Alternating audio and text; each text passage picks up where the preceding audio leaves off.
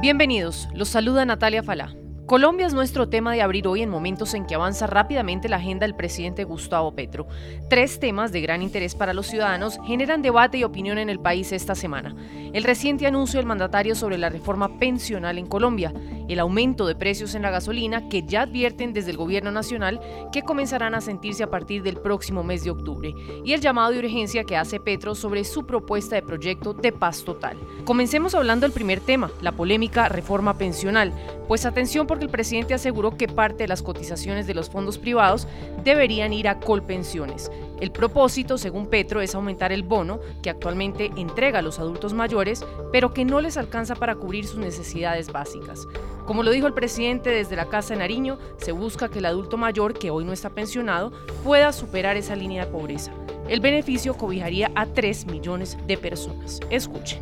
A través de un bono que en lugar de ser, de 800, de 80 mil, pase a ser de 500 mil y haga que el viejo, hoy no pensionado, la señora sabia, como le llamo yo, adulta mayor, hoy no pensionada, pueda superar la línea de pobreza. Pero la cuantía de esos recursos son 3 millones por 500 mil pesos mensuales eh, implica una reforma pensional. Es decir, que eh, parte de las cotizaciones que hoy quedan en los fondos privados entren a colpensiones. Segundo tema de interés en la agenda del gobierno nacional, el aumento de los costos de la gasolina. El incremento va a ser gradual, de manera que vamos a afectar lo menos posible el bolsillo de los ciudadanos colombianos. Esta decisión se va a tomar con un principio de responsabilidad fiscal. Pues ahí escuchamos a la ministra de Minas, pero lo cierto es que poco a poco se irá sintiendo inevitablemente el apretón en los bolsillos de los ciudadanos. Desde ya advierten que el incremento se sentirá todavía más fuerte a partir del próximo año. Por ahora, esto dice el ministro de Hacienda, José Antonio Campo. Vamos a, eh, ya el presidente pues eh, ha anunciado eh, la, decisión que, ha tomado de ir ajustando los precios de los combustibles, sobre todo la gasolina. Eh, eh, creo que el, otro mes comenzaremos ya con pequeños aumentos inicialmente. El senador Gustavo Bolívar dio luces de cuánto sería ese incremento. ¿Qué decisión ya hay tomada? No se subirá el precio de la CPM. O si se sube, tiene que ser una proporción muy pequeña, 50 pesos, algo así. Pero la gasolina sí va a tener que empezarse a subir gradualmente. Tercer anuncio de esta semana. Con mensaje de urgencia, el gobierno radicó el proyecto de ley de orden público que permitiría las negociaciones con grupos armados ilegales que quieran acogerse a la paz total. Pues una nueva propuesta del presidente Petro llamó la atención. Se trata de un ejército de jóvenes en paz conformado por quienes renuncien a bandas criminales. La inversión a esta propuesta planteada por el presidente sería de un billón de pesos buscando a través de un cambio de recursos, lo cual nos llevaría un billón de pesos para el año entrante.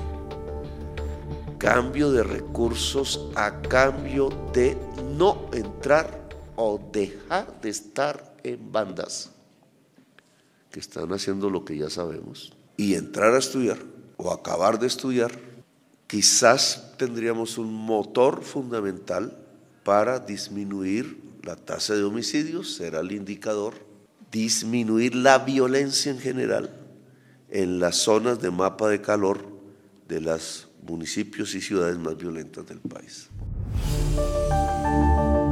Y a propósito de paz, parecen ir marchando en paralelo los acercamientos con el ELN. Una delegación de esta guerrilla proveniente de Cuba llegaría a territorio venezolano en los próximos días. Y atención, ya Nicolás Maduro aceptó la solicitud del presidente Petro que Venezuela sea país garante en estos diálogos. Escuchen las palabras de Nicolás Maduro. Una vez más, presidente Gustavo Petro, y a Colombia le decimos Venezuela acepta el carácter de garantes de las negociaciones y de los acuerdos de paz de Colombia con el ELN y pondremos nuestra mejor voluntad en nombre de Dios Padre Todopoderoso por la paz total de Colombia. Claro que sí.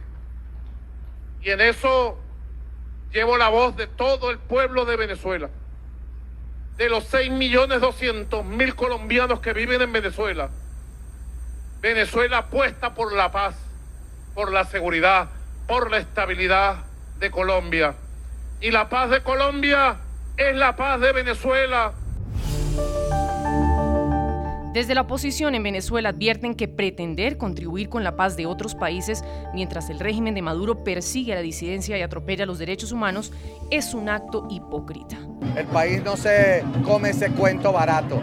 Aquí el cambio, la paz, la libertad se va a lograr cuando cambiemos el régimen de Maduro. Estamos trabajando Can you remember a time when you thought someone you disagreed with might actually be right? In the new podcast, You Might Be Right, former Tennessee governors Bill Haslam and Phil Bredesen pose that question to guests like Paul Ryan, Al Gore, and Judy Woodruff. Come for the stories, stay for the substance and expert insights into some of the most challenging issues facing the country, including affordable housing, crime, and education. Listen to You Might Be Right a new podcast from the Baker School at the University of Tennessee, available wherever you get your podcasts.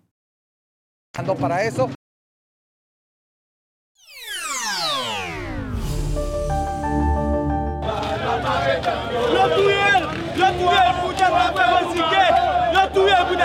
Vamos al Caribe donde una situación puntual se está saliendo de control en un país ya sumido en una grave crisis política y económica. Es crítica la situación de orden público que se está viviendo en Haití. Manifestaciones violentas siguen azotando a la capital Puerto Príncipe. Disparos de armas de fuego, bloqueos de carreteras y neumáticos en llamas a lo largo de las calles de la ciudad se han convertido en una escena recurrente. Las nuevas subidas del precio del combustible y la delincuencia crónica, como señalarían algunos, escalan la tensión social en un país donde la inflación ya ha alcanzado su nivel más alto en una década. Exigen la renuncia del primer ministro Ariel Henry, quien recordemos tomó el poder tras el asesinato del presidente Jovenel Moïse. Pequeños comerciantes, conductores de transporte público, sea cual sea su rango social, hoy todo es disfuncional en el país. Hoy este movimiento debe seguir fuerte. Enviamos este mensaje al primer ministro Ariel Henry para que vea que estas condiciones en el país es invivible. Hoy, una vez más, el pueblo haitiano responde al llamado a manifestarse y a forzar la salida de Ariel Henry. El pueblo sabe que Ariel no está haciendo nada por nosotros. El pueblo está saliendo en masa, bloqueando el país y cerrando el país.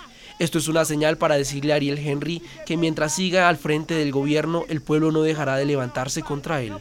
Is America's primary system working? Is the Electoral College still the best process for electing a president? Could a third party candidate ever be successful? In a new season of You Might Be Right, former Tennessee governors Bill Haslam and Phil Bredesen gather the country's top experts to explore these issues and more as we approach the 2024 presidential election. Listen to You Might Be Right, a new podcast from the Baker School at the University of Tennessee, available now wherever you get your podcasts. You know,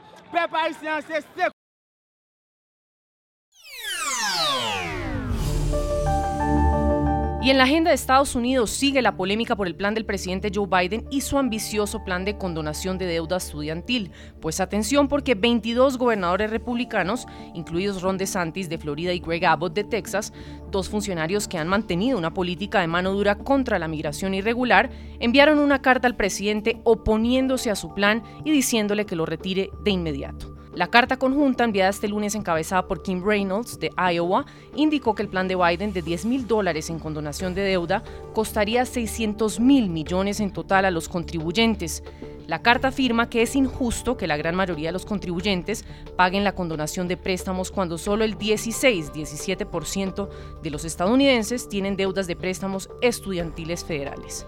Agregaron que el plan trasladaría la carga de la deuda de los ricos a los pobres, uno de los párrafos de la carta señala que es posible que la universidad no sea la decisión correcta para todos los estadounidenses, pero para los estudiantes que solicitaron préstamos fue su decisión. Adultos capaces y prestatarios dispuestos que a sabiendas aceptaron los términos del préstamo y consintieron endeudarse a cambio de tomar clases.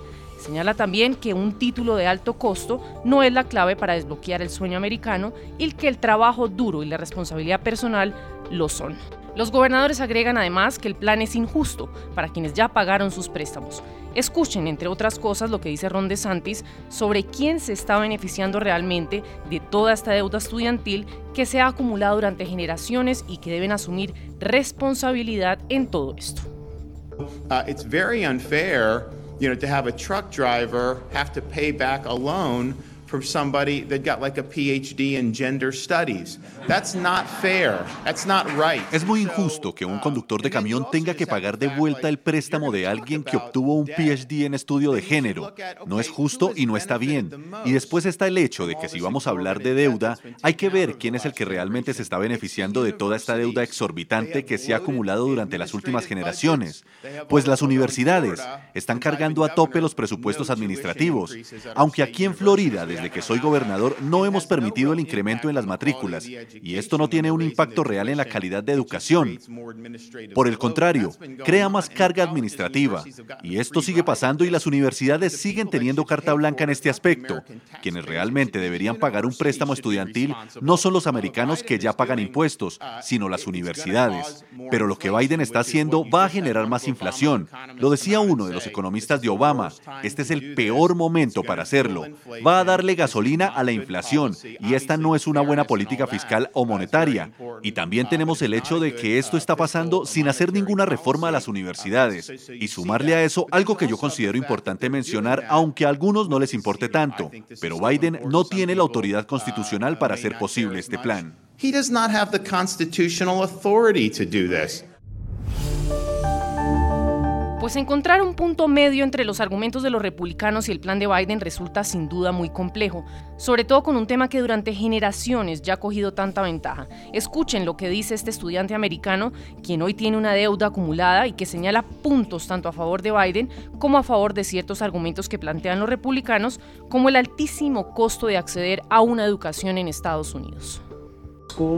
I had no money. I did not come from a rich family, so I had to take out loans in order to pay for it. No tenía dinero, no vine de una familia adinerada por lo que tuve que pedir préstamos para poder pagar mis estudios.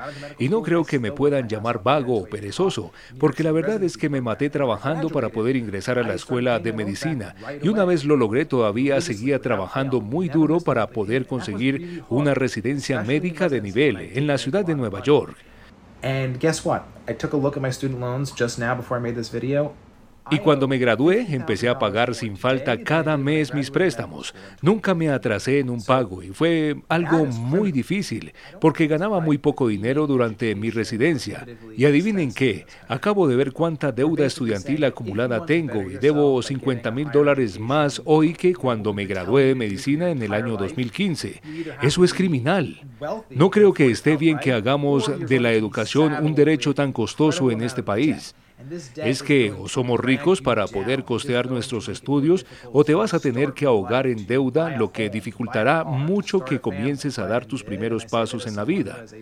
Comprar una casa, un carro o empezar una familia. Como una persona que tiene muchísimos préstamos estudiantiles, apoyo el plan de Biden.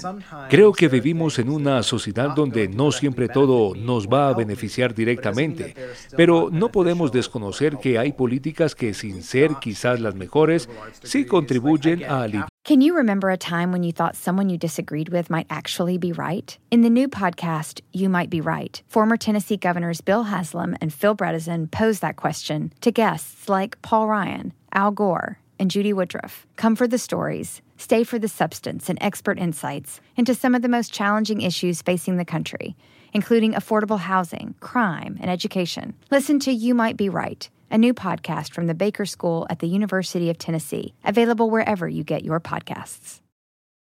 La carga.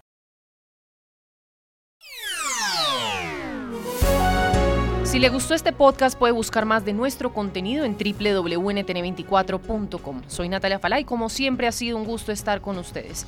En mis redes sociales me encuentran como Natalia Falá en Twitter o en Instagram. En NTN24 te informamos y te acompañamos.